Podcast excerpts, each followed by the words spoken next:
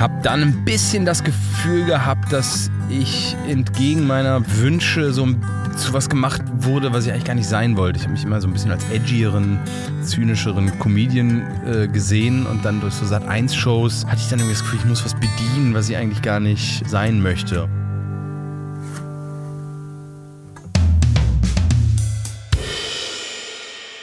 Ich habe mehrere Anmoderationen für meinen heutigen Gast geschrieben und verworfen, weil ich es ganz genau wissen wollte.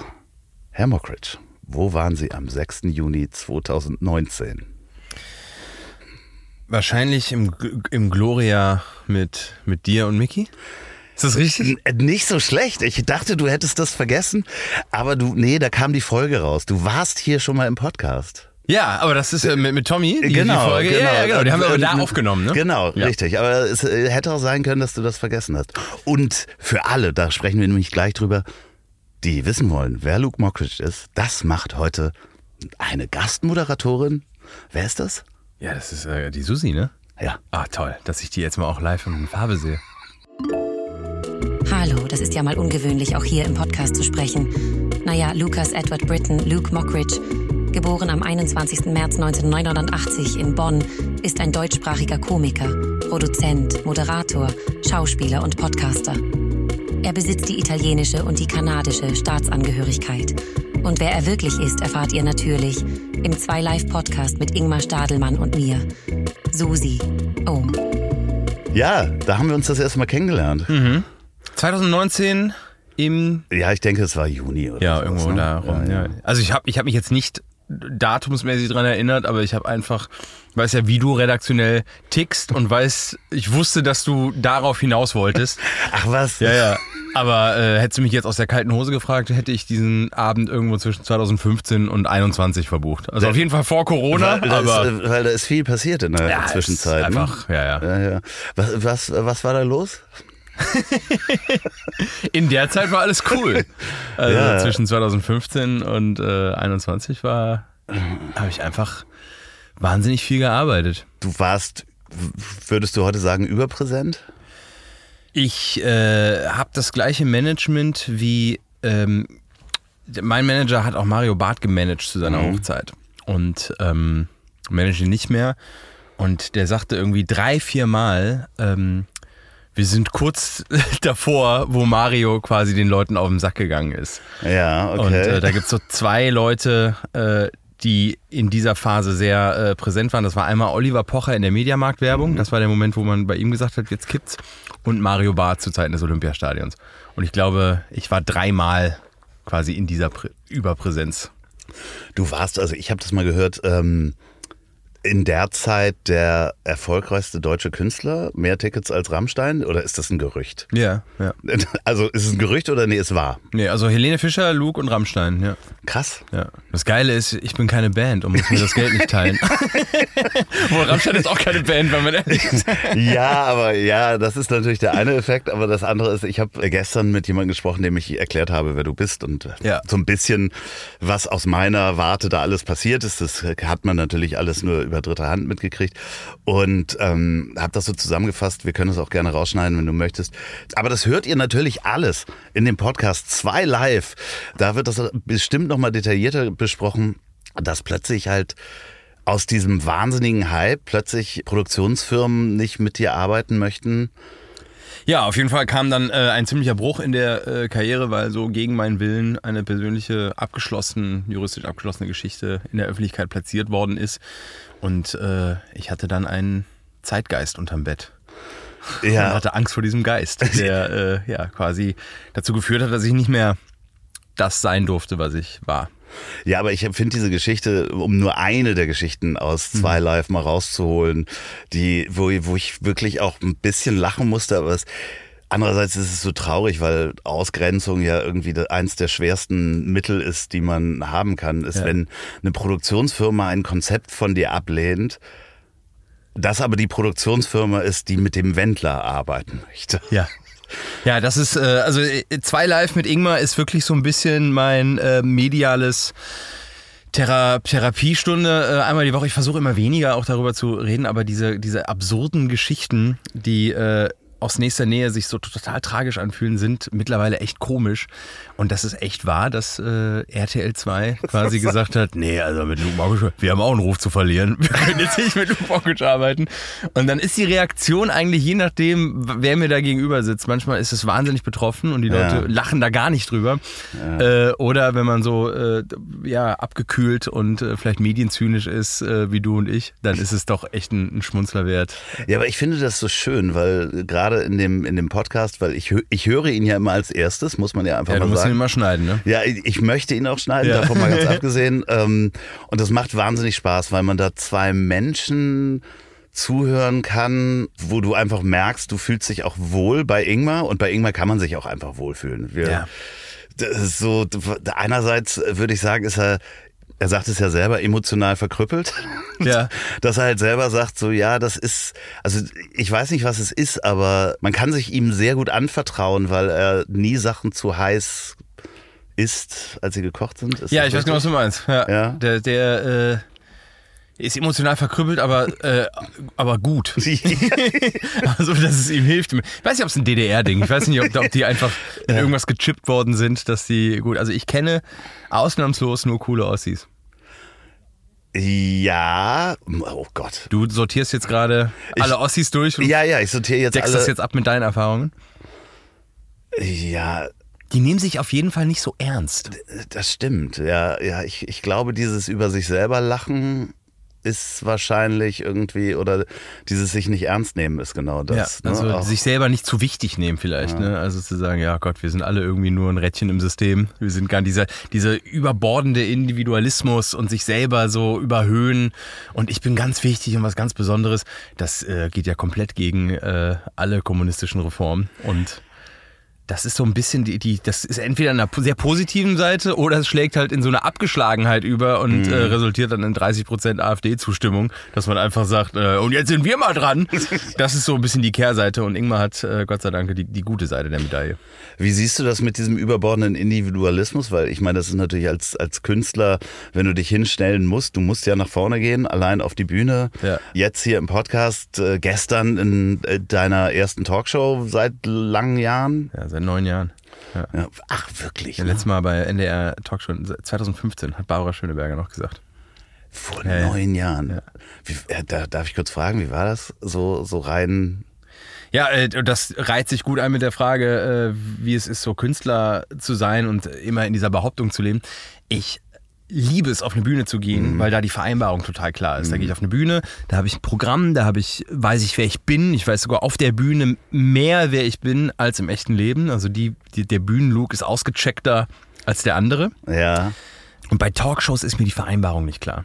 Ich sitze da immer und denke, wir tun alle so, als wäre es eine Party, wo wir uns alle cool unterhalten, aber wir fühlen uns alle beobachtet. Wir haben alle unser Schaufenster geputzt und poliert und wollen alles da so in die Auslage stellen, damit die Leute unser Buch, unsere Tickets oder unser, unser, unsere Platte kaufen. Und ich bin nie gematcht mit der äh, gewollten Authentizität, die das da vorgibt. Ja, ich find's auch schräg. Also ich stell's mir halt auch so schräg vor, weil dann stehen so, also es steht ja auch Dekoration rum, die so tut, als wenn sie, als wenn wir hier zusammensitzen und einer hat einen Käseigel gemacht. Genau, weißt du? ja, ja, ja. Der, von dem aber keiner anpackt. Nein. keiner trinkt auch, weil diese Shows viel zu lange sind Du und alle haben ja- Angst zu Du sinkeln. willst ja auch nicht diesen Käseschmand so Ja. irgendwie zwischen den Zähnen haben, wenn die Kamera auf dich fährt und so, ne? Außer Achim Reichel, der hat äh, beherzt äh, zugegriffen beim Käse, weil einfach Zero Fucks given. Der Typ ist so bei sich. Alter. Ganz liebe Grüße an meinen Nachbarn und lieben Freund Achim. Ja, es hat mich gefreut, euch zusammen da auch zu sehen. Ja, Der ist jetzt dann schon 80 geworden gerade. ja Happy Birthday auch nochmal hier. Äh, ganz, ganz toller Freund dieses Podcasts war jetzt auch, glaube ich, schon dreimal da oder sowas. Und diese Nummer mit China ist ja auch so toll, um dann nochmal rauf zu gehen. Hallo so. AIA ist ein Hit in China und auf TikTok. Das sind so die Geschichten, die das Leben spielt. Ja. Oder wo, wenn du es in einem Drehbuch lesen würdest, sagen, oh, das war ein bisschen dicke, oder? Ja, ja, und, und da nochmal zurück zu diesem einerseits Künstler und auf der Bühne, die, die Figur ist, ist quasi sich, ist ein sicheres Terrain. Ja. Und dann hast du natürlich so, so Mechanismen wie boah, gerade TikTok oder, oder Instagram, wo sich ja auch jeder individuell darstellen muss, ist, die, ist ein Fragezeichen dahinter, aber ist ja Macht so. Und ähm, im Gegensatz zu dem, dass wir halt so Teil der Gesellschaft sind, wie die DDR-Menschen, wie kommen wir da raus? Äh, ich glaube. Gott, so eine schmeiß so eine ja. Frage. Die Welt ist kaputt, Luke. Ja. Mach was. Du, hast, du singst doch das Gummibärenlied. Das ist auch so ein, das ist ein, ein Trend, der unbedingt äh, aufhören muss als, als Tangente. Und dann beantworte ich die Frage, wie wir die Welt retten. Warum denken Comedians und Fernsehmoderatoren, dass sie, weil sie fehlerfrei vom Teleprompter ablesen können, befähigt sie das, irgendwie ihren Senf zur Welt dazu zu geben? Ja. Also diese Überhöhung habe ich nie verstanden und finde ich, natürlich sind dann mal kluge Gedanken dabei, weil wir in der Lage sind, unsere Haltungen gut zu performen und klauen uns dann so Weltanschauungen irgendwo zwischen Dalai Lama und äh, irgendwelchen Rückseiten von spirituellen Büchern zusammen. Aber äh, wir sind doch auch nur sind auch nur Arbeiter im Weinberg des Herrn. Also, und unsere Aufgabe, also als Comedian ist es, Leute zu unterhalten und nicht irgendwie die Welt zu retten. Und wenn du die Welt retten müsstest, dann mach das, indem du Leute unterhältst und nicht indem du dir die Haare abschneidest für die Frauen im Iran. Ja, aber vielleicht hat man gemerkt, dass man Dinge gut rüberbringen kann und auf den Punkt und dann vielleicht für was Wichtiges einstehen möchte. Und dann siehst du halt irgendjemanden, der vielleicht eine gute Meinung hat, aber vor sich hin stammelt. Und ja. sagst du, ah, dem helfe ich vielleicht mal. Also ich versuche das positiv. Irgendwie. Und da bin ich genau jetzt bei dir auch. Äh, ich versuche auch, ich verteufle Social Media nicht, auch wenn es äh, mir fast das Genick gebrochen hätte ähm, und die ganzen Mechanismen, die da drunter liegen. Ich akzeptiere das mittlerweile einfach als Second Welt. Also mhm. es ist wirklich wie die Menschheit muss nicht mehr oder die westliche Welt muss nicht mehr einen Großteil des Tages dafür aufbringen, Haus und Essen und äh, Schutz klar zu machen für den Tag, ne? sondern das lassen wir uns per Lieferando einfach nach Hause bringen und wir sitzen da zu Hause und haben irgendwelche Jobs, die teilweise, die eigentlich größtenteils nur in unseren Köpfen stattfinden. Wir hacken irgendwas in Tastaturen und dann passiert was in unserem Kopf und das schicken wir dann an den Kopf von jemand anderen und in diesen Denkblasen spielt sich das meiste Leben eigentlich ab. Und deswegen haben wir das, das Internet so als zweiten Ort. Es ist wirklich wie so eine Second World, die aber auch eigen, eigene Gesetze hat. Also in der echten Welt, um jetzt auf meinen Fall zurückzukommen, war das eigentlich völlig klar. Sagen, mhm. ja, hier ist eine Anzeige, äh, die ist aber nicht mal zu einer Anklage gekommen, weil widersprüchlich und kein Tatverdacht weg. Aber in dieser anderen Welt, mhm. die andere Regeln hat, wollte man einfach algorithmisch, dass dieser Typ, der so ein Schwiegermutters Liebling ist und der immer gut drauf ist, was eh verdächtig ist in einer zynischen, dann auch Corona-Zeit, der muss jetzt der Bösewicht sein, weil es mhm. einfach in dem Storytelling von dem, was wir hier alle erleben, so, so geil passt. Und dann will man das unbedingt. Also dieses Second World Life ist einfach, hat einfach andere Gesetze als das, was im echten Leben passiert. Und das ist auch völlig okay so. Man muss es nur akzeptieren als Alternativ.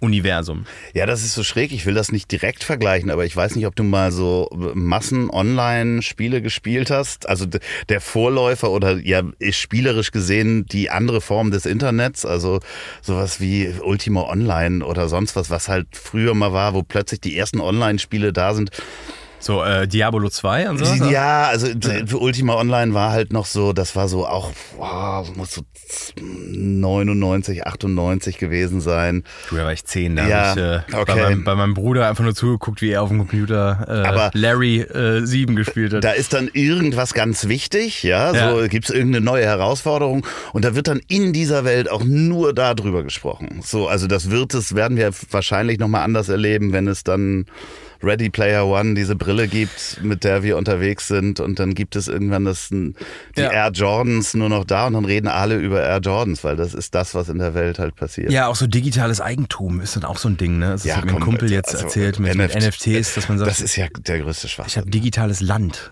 So. Ja, ja, obwohl das, ja, das ist ja genau aus der Zeit schon. Aber ist es nicht je unbewohnbarer in Teilen der Planet wird, siehst du nicht eine dystopische Zukunft, wo man diese Brillen aufhat und eigentlich in einem klimatisierten Raum in einer Schublade liegt? Das, äh, das, was meinst du, was ich mache, wenn ich nach Hause komme? Ja. Bist du so ein VR-Brillen-Dude? Nee, gar nicht, aber ich beschäftige mich halt sehr viel mit KI gerade und äh, bin teilweise. Ich kenne deine also, Trailer. Ich habe zwischendurch drei Tage keine Menschen gesehen. Also das passiert mir zwischendurch einfach mal, wenn ich da in einem Tunnel bin. Aber ist das äh, geil? Ist es geil? Ja, ist wirklich gut. Ja. Also ich habe dann auch kein Problem danach vor 50 Leuten oder sowas zu reden und zu erzählen, was ich da gemacht habe. Und das ist keine socially awkwardness, weil ich dann drei Tage keine Leute gesehen habe.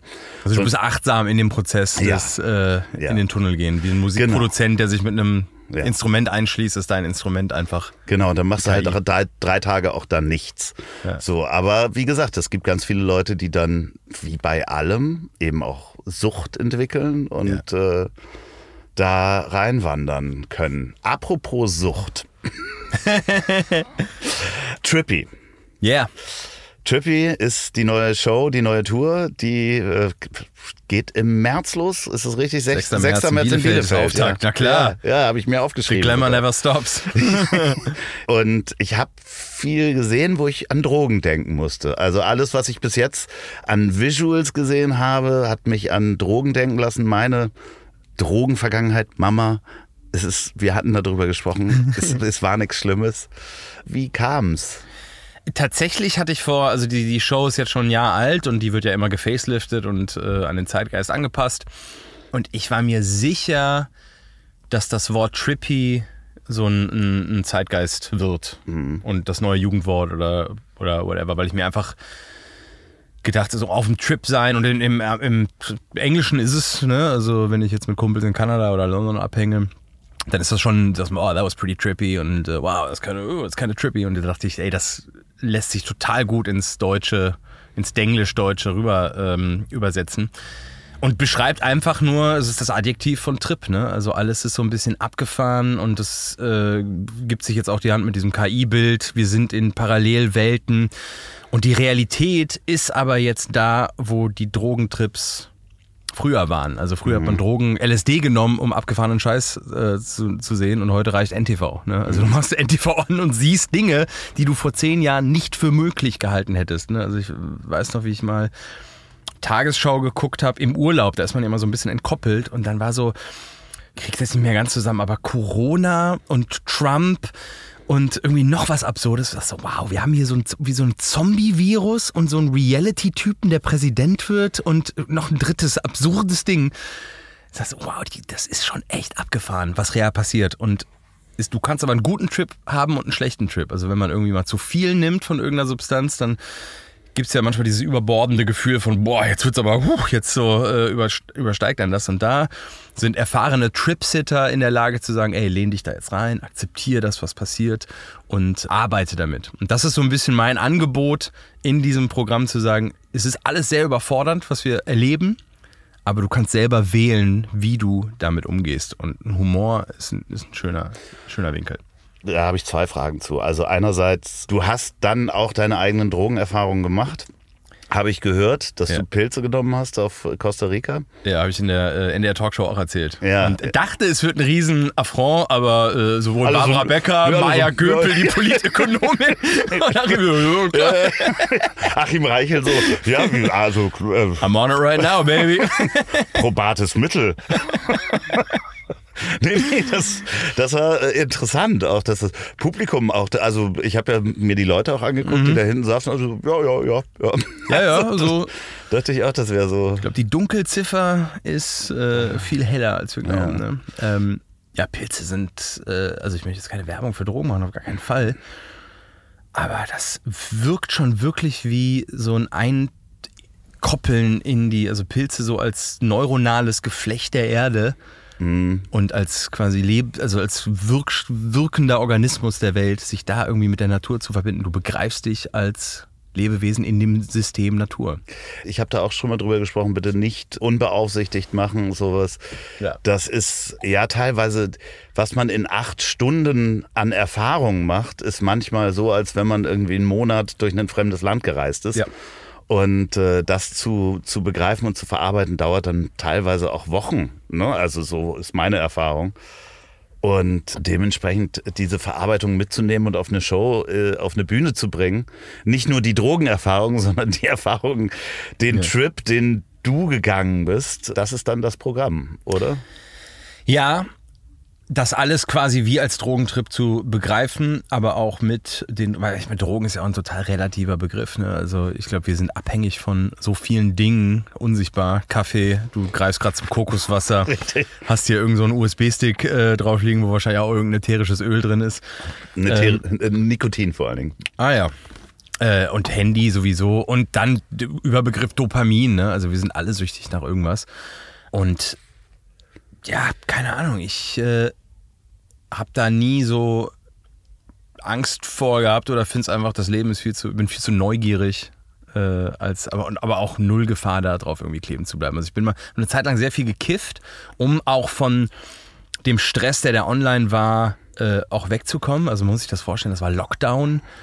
Ich ja. konnte als Künstler nicht auf die Bühne. Es war mehrere Monate. Ich war in so einer neuen, ich bin umgezogen war in meiner neuen Bude, die aber auch aufgrund von Handwerkern völlig unfertig war. Also so Drähte aus der Wand, so eine Glühbirne nur drin, das also Bad, Küche noch nicht fertig und so Teller abwaschen im Badezimmer, so dieses Level Wow.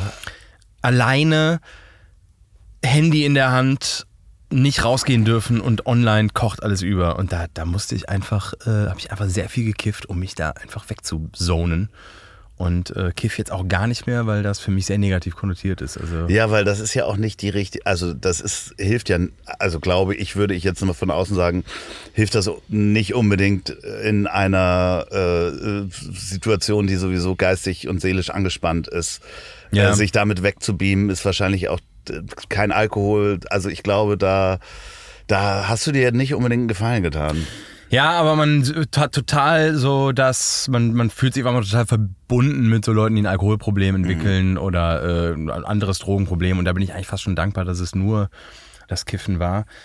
Und habe mich auch erinnert gefühlt an eine Zeit, wo ich mit, mit 19 bin ich, äh, ich, früh, ich war ein Jahr früher mit der Schule fertig und habe dann, äh, hab dann in Kanada studiert und durfte da noch nicht feiern, weil du darfst erst in Kanada ab 19 feiern und Alkohol trinken und ich war 18, kam nirgendwo rein und habe dann auch angefangen zu kiffen und war irgendwie hatte Heimweh, habe mich nicht wohl gefühlt und habe dann aber aus dieser Isolation auch angefangen, die ersten Comedy-Sachen zu schreiben, weil aus der Isolation entwickelst du so einen entkoppelten Blick auf die Welt. Wenn du nicht in der Welt bist, sondern weg bist, guckst du drauf und dann fallen dir die absurden Zusammenhänge ein und daraus entwickelte ich dann Comedy.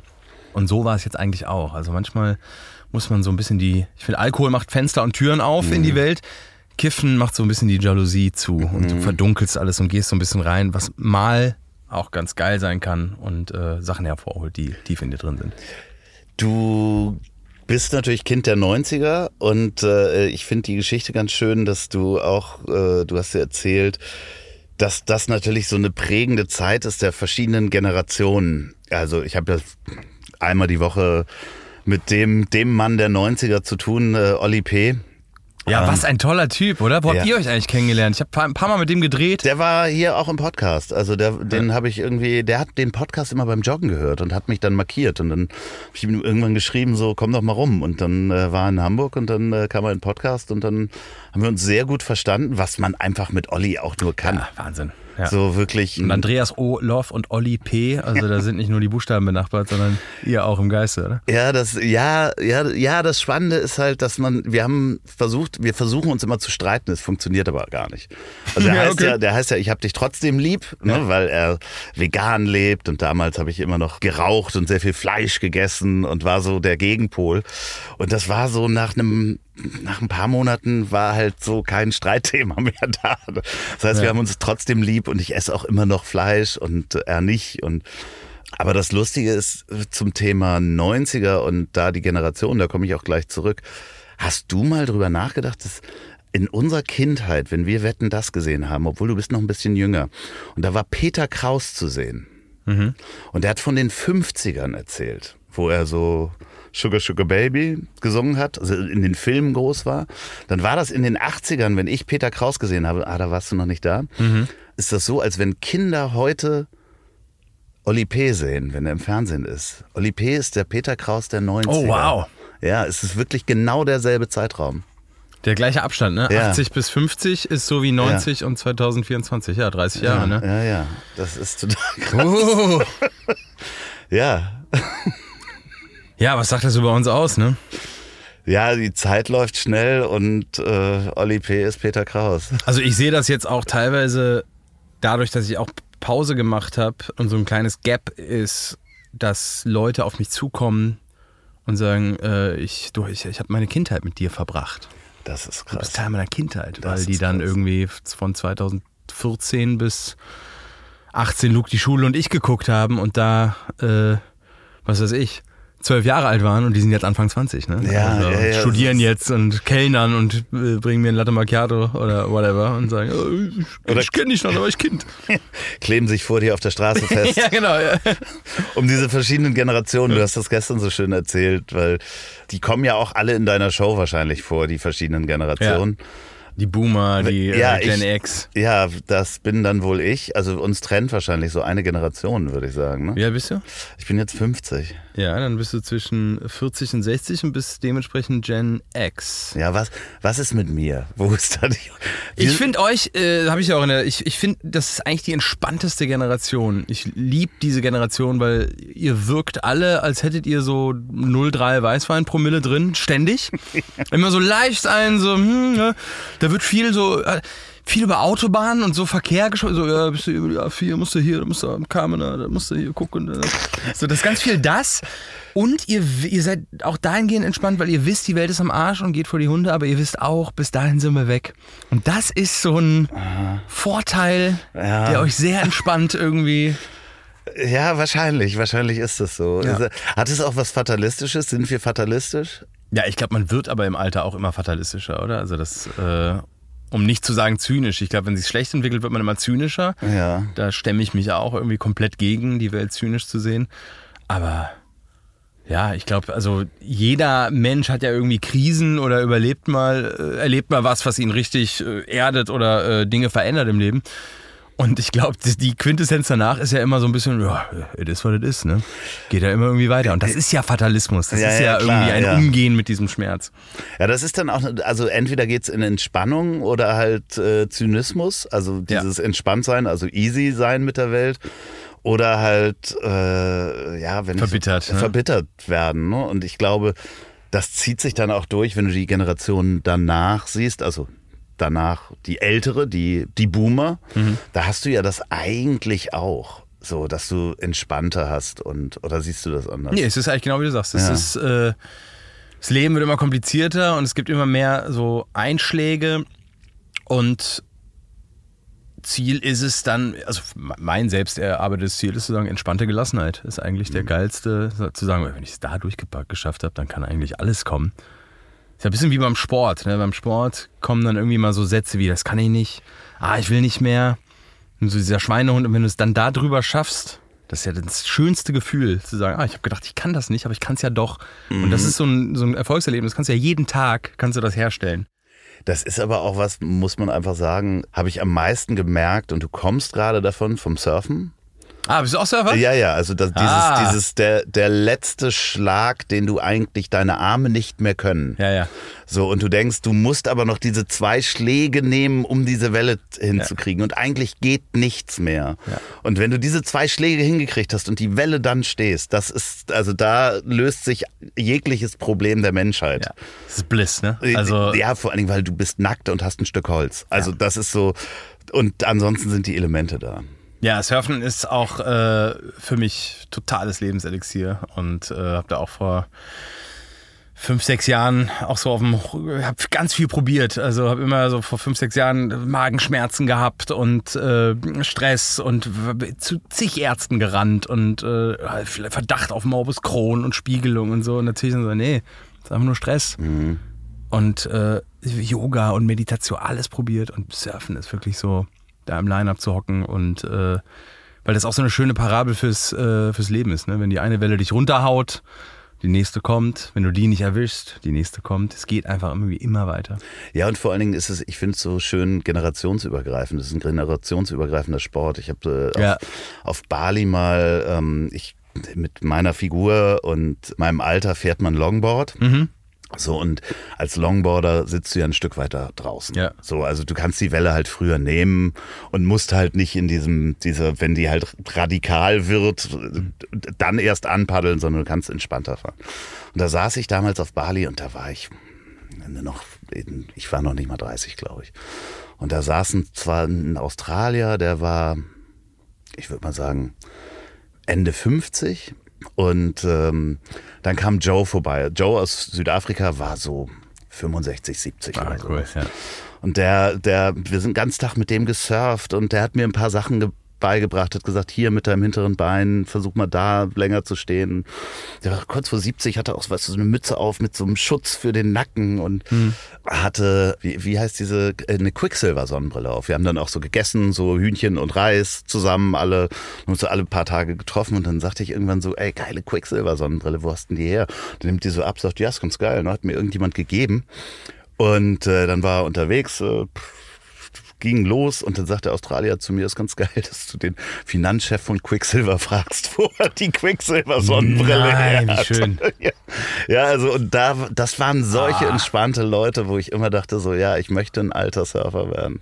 Ja. So ist Ja, auch alle gleich, ne? Ja. So, es ist so vor, so in den, in den Naturgewalten sind wir alle irgendwie gleich. Es, es sind ähnlich tickende Menschen, die da im Wasser sind, ne? Das ist so, das ist so wie so eine spirituelle Verbindung, die da nonverbal irgendwie passiert, finde ich auch. Also. Ja, aber auch Arschlöcher, ne? Also wenn du so eine Ja. Welle nimmst, die äh, eigentlich jemandem gehörte und du bist da ein bisschen unerfahren, dann kann der Ton auch echt rauer werden. Ja, und das finde ich halt so spannend. Das ist aber auch so generationsverbindend, weil die Jungs mit den Longboards sind halt so entspannt. Hm. Die haben die Welle ja auch vorher schon und die stört es ja im schlimmsten Fall auch nicht, wenn da noch einer drin surft. So, und ich glaube, je weiter du nach vorne gehst und je kleiner die Bretter werden, desto unentspannter werden die Menschen. Das ist übrigens der Surfer-Podcast hier. Das wäre, ey, Puder wieder, ey. Das wäre doch. Ja, äh, ja, wir fahren jetzt los.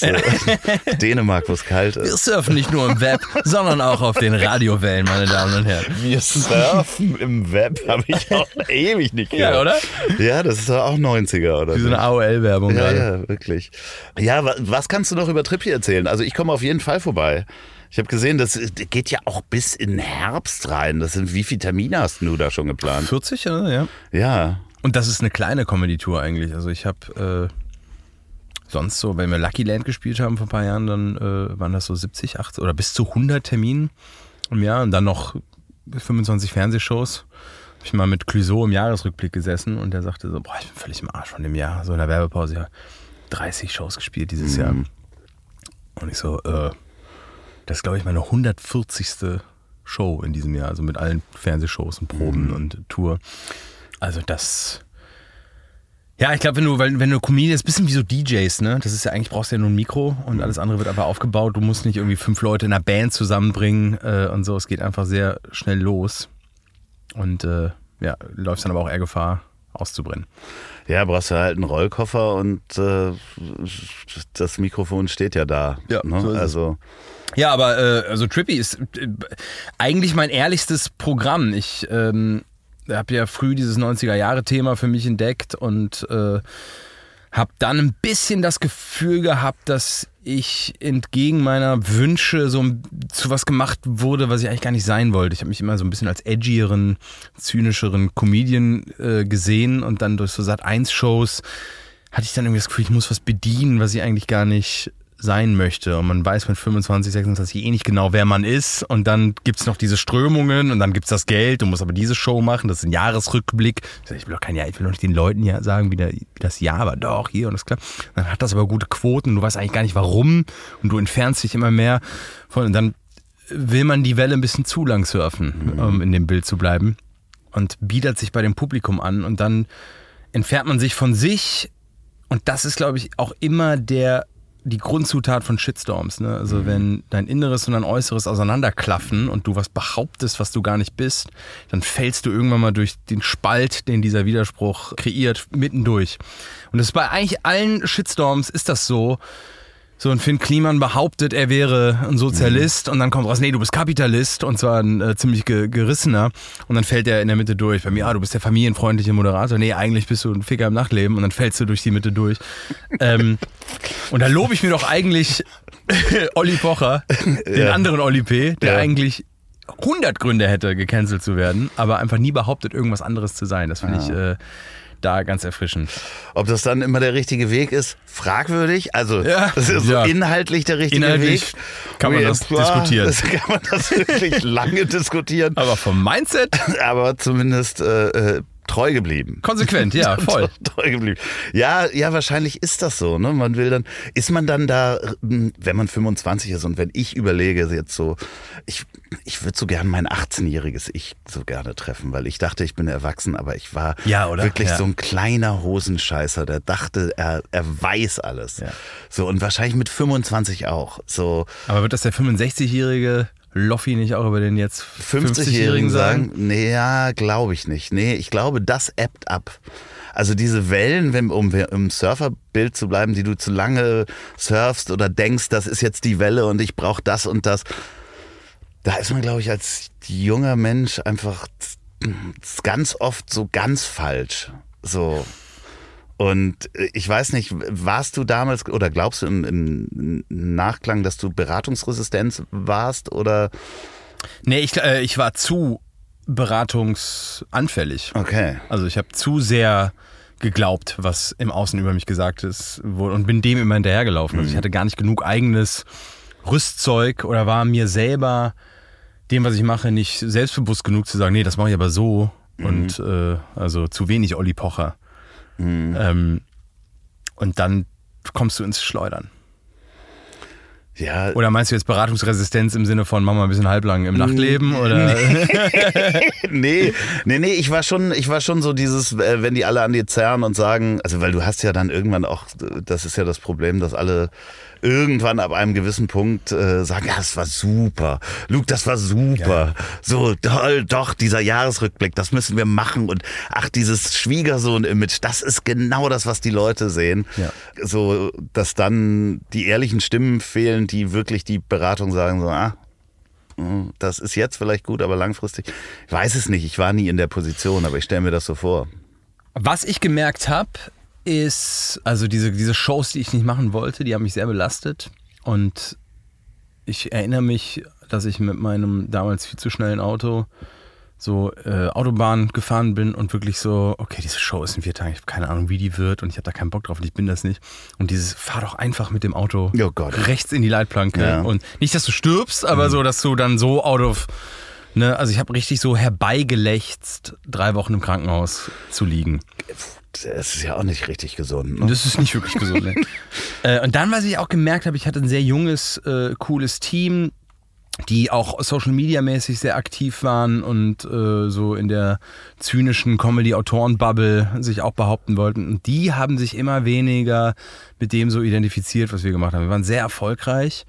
Und die ganzen so, die, die, die, die Berliner Coolness-Bubble hat so rübergestrahlt und hat so zynische Giftpfeile rüber äh, geschickt. Und dann haben andere, also meine Jungs und Mädels so sich so weggeduckt und dann nicht mehr so ins Schaufenster gestellt. Wir sind Okay. äh, und da habe ich gemerkt, oh, oh, oh, wenn hier jetzt nicht mehr, wenn man nicht stolz ist hier für dieses Team zu spielen, dann ist es auch irgendwie schräg, Ja, interessant. weil das ja auch Freunde sind. Ja, ja, ne? ja, also klar, Freunde ja. schämen, äh, schämen ist ein großes Wort, aber naja, aber so. tragen es halt nicht nach außen, weil sagen, ja, ist halt ein guter Job, ist halt erfolgreich. Ja, ja. Aber du bist halt nicht edgy. Also du bist halt nicht die.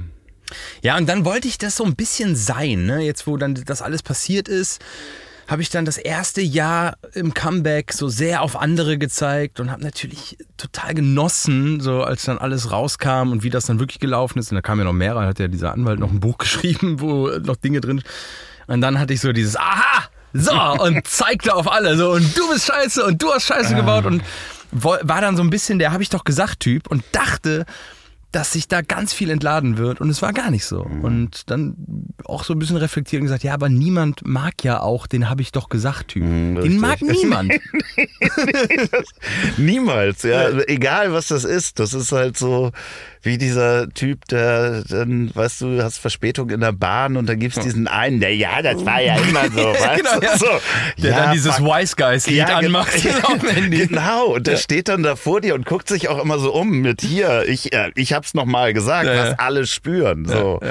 Ja, ist eigentlich, da kann man nur, glaube ich, daneben stehen und sagen, ja, jetzt müssen wir da durch und dann ist es halt so. Und Und da sehe ich mich nochmal im kostarikanischen Dschungel liegen. Und äh, wir waren auf so einer Musikveranstaltung und irgendjemand hat was von Paul McCartney zitiert.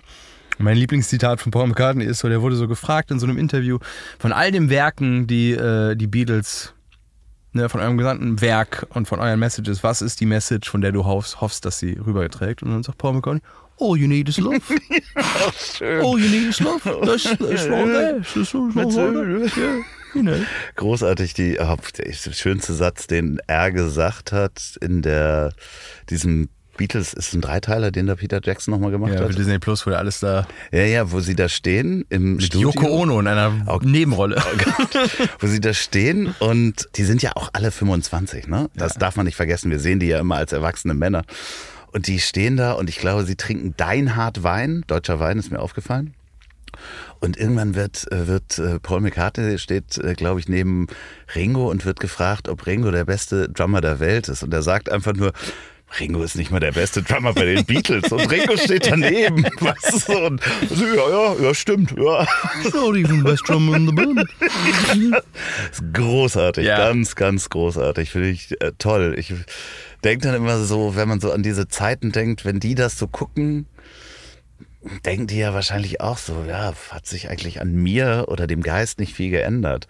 So, nur das Drumherum ist anders geworden. Aber ich finde auch an den Beatles, die, die ich auch toll finde, und meine, meine Mama hat die viel gehört im Auto. Und man wird ja so, der erste Musikgeschmack ist ja dann so. Und da weiß ich noch, dass die Melodien da echt was mit mir gemacht haben. Ne? Na, na, na, na, na, na, na, na, is there anything? Und das war so, äh, hat so auf einer, das ist ein bisschen wie Simpsons, ne? Man guckt das auf einer kindlichen Ebene, funktioniert das aber auch als Erwachsener. Ist aber auch so, dass diese Band ja eigentlich nur neun oder zehn Jahre wirklich erfolgreich Ja. war. Und auch alles, was danach von Paul McCartney kam, ist auch ein bisschen, also es gibt ja auch so ein bisschen das, das Bild, dass große Künstler eigentlich nur so eine Epoche haben, die so zehn Jahre, also äh, ich habe mal gesagt, so eine Karriere in der Kunst ist eigentlich wie so ein Schnupfen. So äh, kommt drei Jahre, bleibt drei Jahre, geht drei Jahre. So, und das ist so ein Zyklus. Und alles danach ist eigentlich nur ein Reproduzieren und noch stattfinden. Und da, dann bist du dann so eigentlich nur noch Snoop Dogg, der so keine Ja. Mucke mehr macht, sondern kultig irgendwo rumsitzt. Ja, ich glaube, das ist aber auch eine Generationsfrage, wenn du halt so, weil hm, Paul McCartney hat danach schon noch mit The Wings oder Mhm, ja. schon noch so ein paar Welthits rausgehauen, die man dann irgendwie, wenn, aber das sind doch nicht die Beatles, dies will man vielleicht schon so biasmäßig vorher ablehnen, aber wenn die für sich stehen, sind das teilweise wahnsinnige Werke, Ja, die, die, die, die danach kamen, ne? die danach Ja. kamen so und ähm, Silly Love Songs finde ich ein super schöner ja, Song. Ja. ich, ich habe leider so ein schlechtes Gedächtnis für solche Namen von Songs, aber deswegen Beatles ist halt eingetrichtert worden und danach war es halt bei mir auch so, was macht der da? Nee, höre ich mir nicht an. Mhm. Aber Wie findest du denn diese KI-Versionen, die jetzt äh, rauskommen, Now and Then? ja, also das ist ja immer, oh Gott, das ist äh, für mich als KI-Mensch so. Das ist ich keine gute gut. Bezeichnung für dich. Du bist, kein, du bist schon ein echter Mensch. also, Ja, das stimmt. Susi, sag, sag doch mal. Nee, aber ähm, es ist, ich finde die gut. Ich finde die gut. Ich äh, finde es auch total legitim, das, was da gemacht wurde, weil da wurde ja jetzt nicht irgendwas richt, wirklich Künstliches erschaffen, was man nicht im, im, im Studiobereich sowieso machen könnte. Ja, man hat die Stimme so ein bisschen Ja. nachgebaut und Nebengeräusche rausgenommen, aber das sind halt, ob das jetzt KI-Werkzeuge sind oder nicht KI-Werkzeuge, die du machst, das ist Studio-Equipment am Ende. Und das war schon eine, das war schon eine, eine Spur, die irgendwo drauf war, oder? Genau, das Ah, ja, war okay. eine Spur, die halt so wirklich auf so einer alten Kassette, wahrscheinlich Maxwell Mhm. 90, TDK irgendwas war. Und da waren halt wahnsinnig viele Nebengeräusche drin und das Klavier war halt richtig schlecht. Und das halt zu trennen voneinander. Dazu hat man KI benutzt.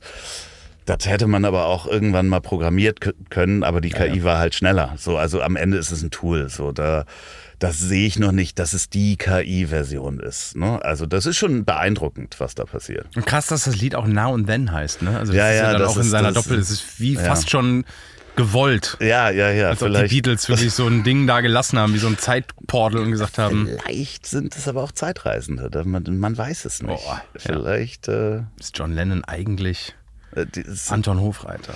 ja, was ist denn hier mit Zeitreisen? Das ist Luke, um dir den nächsten Beutel rüberzuschmeißen.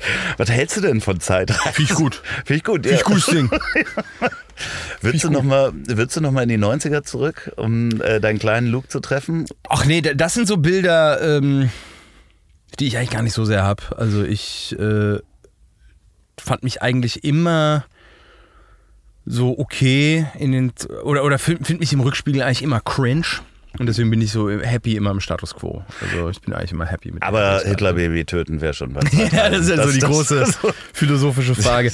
Was mich wirklich ein Gedanke ist, der mich total fasziniert und der kam durch, durch viele Naturerlebnisse äh, und Wanderungen und Dschungel und Vulkane und krasse Tiere sehen, ist diese, äh, also jetzt im Costa Rica Urlaub, dieser, diese Idee, du bist einer von, einem- also du bist ein Mensch vor hunderten von Jahren und du hast nicht das konglomerierte Wissen von, vom Internet und lebst schon 30 Jahre auf diesem Planeten, läufst herum und dann siehst du, ohne jemals davon gehört zu haben, eine Giraffe und stehst so davor.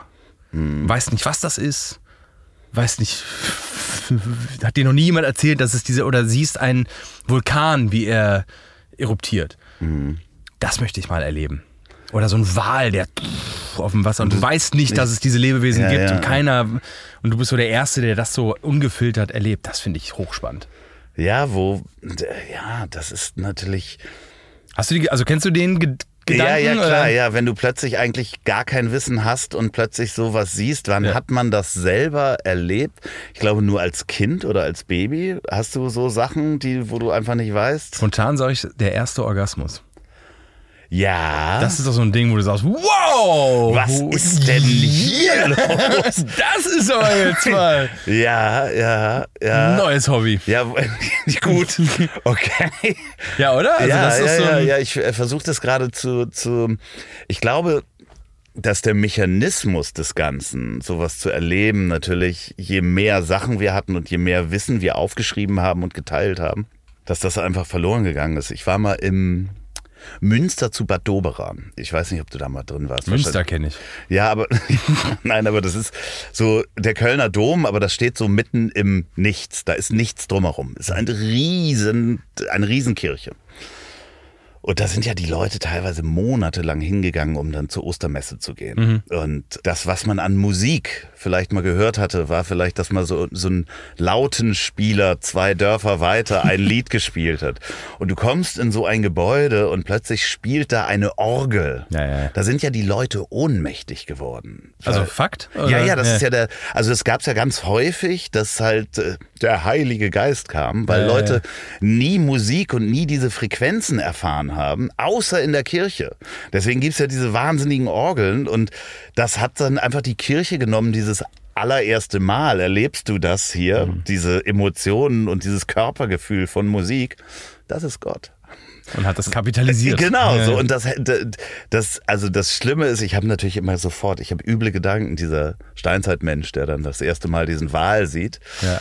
und wenn sein Kumpel um die Ecke kommt und sagt, ja, das war Gott und du musst mir natürlich. jetzt immer, ne, das ist dann so aus diesem Gefühl, das erste Mal was zu sehen und diese Unschuld, sind wir Menschheit leider echt fies, das dann immer Ja, weil wir glauben, dass ne? das, weil wir Individualisten sind, weil wir glauben, dass es ja doch immer mit uns zu tun hat. Also ich, für mich, äh, ich habe mal eine These aufgestellt, dass extremes Wetter auch mit äh, Glauben zu tun hat. Also gerade so Orte wie Costa Rica, sehr gläubig.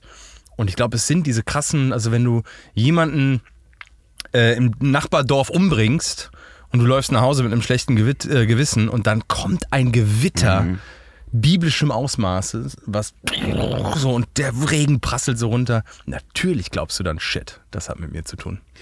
Ist das aber auch nicht vielleicht, um deinen den Grübelprozess zu stoppen? Weil du kannst ja diesen Wal sehen und hast keine Chance, Ja, du- wer sucht, der was, findet, was ne? das ist. So, und dann zu sagen, ah ja, das ist der Gott. So, ist ja dann Stimmt. einfach. Ja, so, ja. ja. so, dann kann man es auch abhaken. Das ist wahrscheinlich auch einfach. Unser Geist ist wahrscheinlich so geprägt, dass wir das so machen. Ja, also Religion oder Spiritualität ist wahrscheinlich einfach nur der verzweifelte Versuch, Dinge zu erklären, die man nicht erklären kann. Ne? Und warum das so ist, das hört ihr in zwei Live. Die Links findet ihr in der Shownote, äh, in den, in der Shownote, in den Shownotes. Du wusstest nicht, was Shownotes sind, ne? Nee, ich höre das immer nur, dass Leute das so sagen, in so einer absoluten Selbstverständlichkeit. Und das ist, äh, und die sagen das auch immer so cool, als ob Ja, die so einen Song an. Das ist jetzt alles in den Shownotes und das findet ihr auch noch. Das packen wir euch auch noch in die. Shownotes. Die Folgenbeschreibung ist das. Und da, ähm, Da, da findet ihr das. da findet ihr äh, zwei Live, da findet ihr nicht Gott, da findet ihr aber auch einen Link zu deinen Tourterminen. Ach cool. Ähm, ja, ich hoffe, wir sehen uns alle auf Tour. Ja, ja, das ist, äh, äh, ich komme vorbei. Ich weiß noch nicht wo. Ich habe, glaube ich, in meiner Nähe war Kiel. Also Hamburg, Hamburg war noch nicht geplant, ne? Dann nimmst du hier deinen dein, dein, äh, Den Bumsbus. deinen ja. Bumsbus hier, den Bangbus mit. Gott, jetzt habe ich's gesagt. Aber der ist, also der ist ja wirklich äh, spektakulär, ne? Also. Ja, aber Aber ich finde es interessant, dass äh, du eine wahnsinnig tolle Drehlocation hast für einen Audiopodcast. Äh, Also warum stellst du hier nicht, es ist ja wie so ein Fernsehstudio, was angemietet wird und dann macht man nur Audio. Also dieses Gespräch hätte man ja auch über Zoom machen können. ja und ich, Oder ist es ein atmosphärisches Ding? ja. Genau, das ist das, das, das Ganze ist. Na, du bist in Hamburg, also diese, diese, wann sitzt du nochmal mit jemandem eine Stunde zusammen und guckst dir in die Augen? Selten, ne? Ohne Das aufs Handy zu gucken. Super ne? selten. Ja, ja. Du hast das mal gesagt. Ich glaube, ich glaube, das hast du gesagt, als ihr bei einem Podcast versucht habt, Kameras aufzubauen. Ich glaube, das war in irgendeinem. Du hast mal einen Podcast gemacht, nicht nur mit Ingmar, sondern hm, hast du nicht nochmal mit jemand anders einen Podcast gemacht, außer mit Ingmar? Ja, meh. Dann war es jemand anders. Was, hat, Ähm, was hat denn die Person gesagt? dass man versucht hat, Kameras aufzubauen, noch lange vor den Podcasts, die jetzt Videos aufhaben. Ja. Und hat gesagt, nee, dann ähm, sitzt man anders, man ähm, versucht, man merkt dann doch, dass man gefilmt wird Ah, ja, ja. und redet dann einfach anders. Und Das äh, finde ich bei Live-Podcasts äh, echt immer so. Also die finde ich als Zuhörer auf dem Ohr live, so geil. Ach so, äh, Publikum. vor Publikum. Ja. Ja. das ist, da geht natürlich eine Menge verloren. Also das, das ist einfach so. Das ist Also- wirklich eine Verschlimmbesserung des Mediums. Ja, ja, obwohl andererseits, ich bin ja selber Teil dieser, dieser Verschlimmbesserung. Dieses Feedback ist halt teilweise wahnsinnig gut für die Live-Folgen, auch von Leuten, die nicht dabei waren. Ah, okay, echt, So, ja. ne? Also wir haben das ja auch mit Mickey machen wir das ja einmal im Jahr. Da war ich auch mal da und das hat auch wahnsinnigen Spaß gemacht. Ja, ja, das also war die erste Tour. Das war die allererste Tour, war das. Das war Tommy Schmidt und Ruth Moschner auf der Bühne im Ja. Gloria und du kamst als Überraschungsgast dazu. Genau. Und das war schon ein schönes Feuerwerk, muss man einfach Das sagen. Bock gemacht, ja. ja. Äh, Gibt's, äh, haben wir damals nicht gesendet, weil wir dachten, okay, live, das, nee, das war ja noch eine Lesereise. Da gab's Apokalypse und Filtercafé noch gar nicht. Das stimmt, da hat er aus dem Buch äh, Genau. zum, äh, hat Mickey aus dem Buch zum, zum Weltuntergang gibt's Filterkaffee. Ich glaube, ja, das war, genau, glaube ich, zur Apokalypse gibt's Filtercafé, Ja, ja. ist das, das Buch, das war ja erst eine Lesereise und dann kam ja der Podcast äh, hinterher und dann wurde es so ein Live-Podcast. Also eigentlich haben wir gar keinen Live-Podcast gemacht, sondern eine Lesereise, die ein bisschen anders war. mit Ruth Moschner und Tommy Schmidt. Ja, ja, das war, die Tour war auch so wahnsinnig.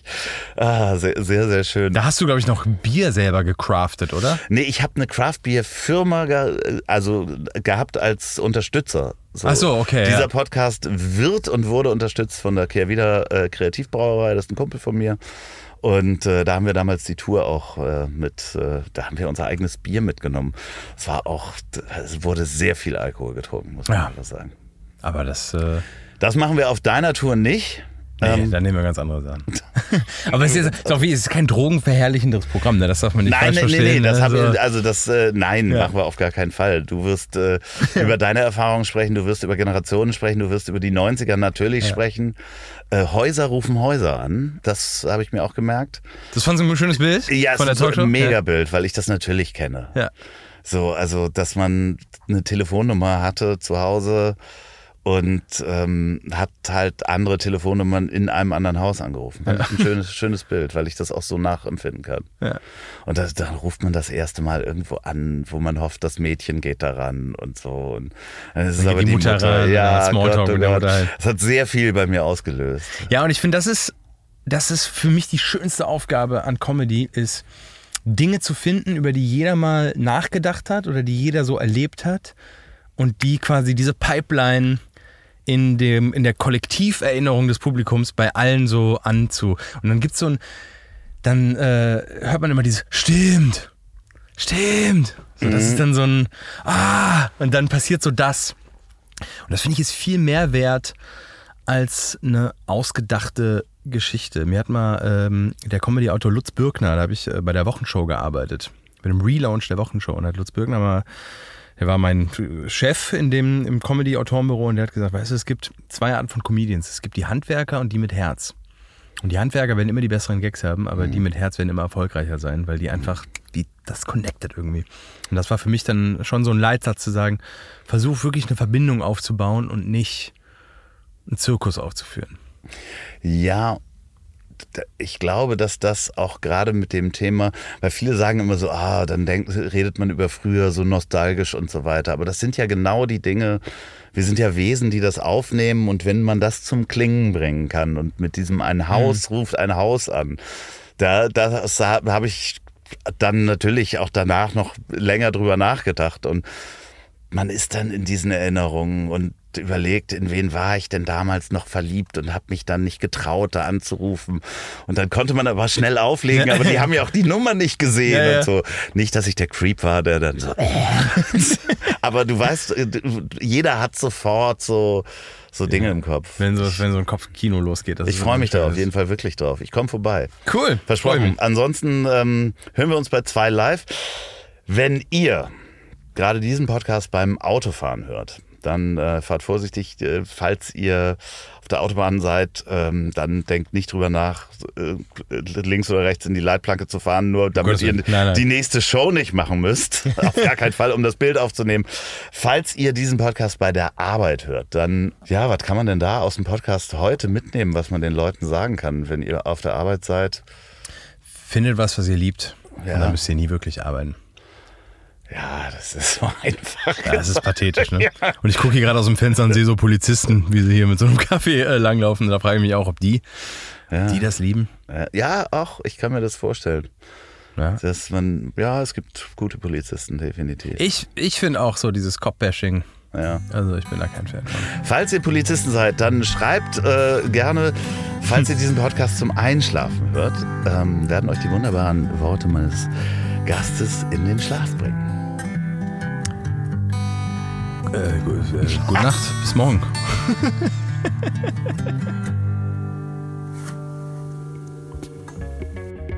Und zum Abschluss noch Werbung in eigener Sache. Ich weiß nicht, ob ihr schon reingehört habt, aber ich habe noch einen neuen Podcast, der heißt Richard, wo erreiche ich dich? Den mache ich zusammen mit Ingmar Stadelmann und da fassen wir jede Woche die aktuelle Folge von dem Podcast Lanz und Precht zusammen. Also für alle, die Lanz und Precht schon mal gehört haben und nochmal eine Zusammenfassung oder vielleicht eine Einordnung haben wollen oder für alle, die die Zeit vielleicht nicht haben, eine Stunde zuzuhören. Wir fassen das in zehn Minuten zusammen und das Ganze heißt Richard, wo erreiche ich dich? Dieser Podcast ist eine Produktion der Ponywurst Productions. Lecker.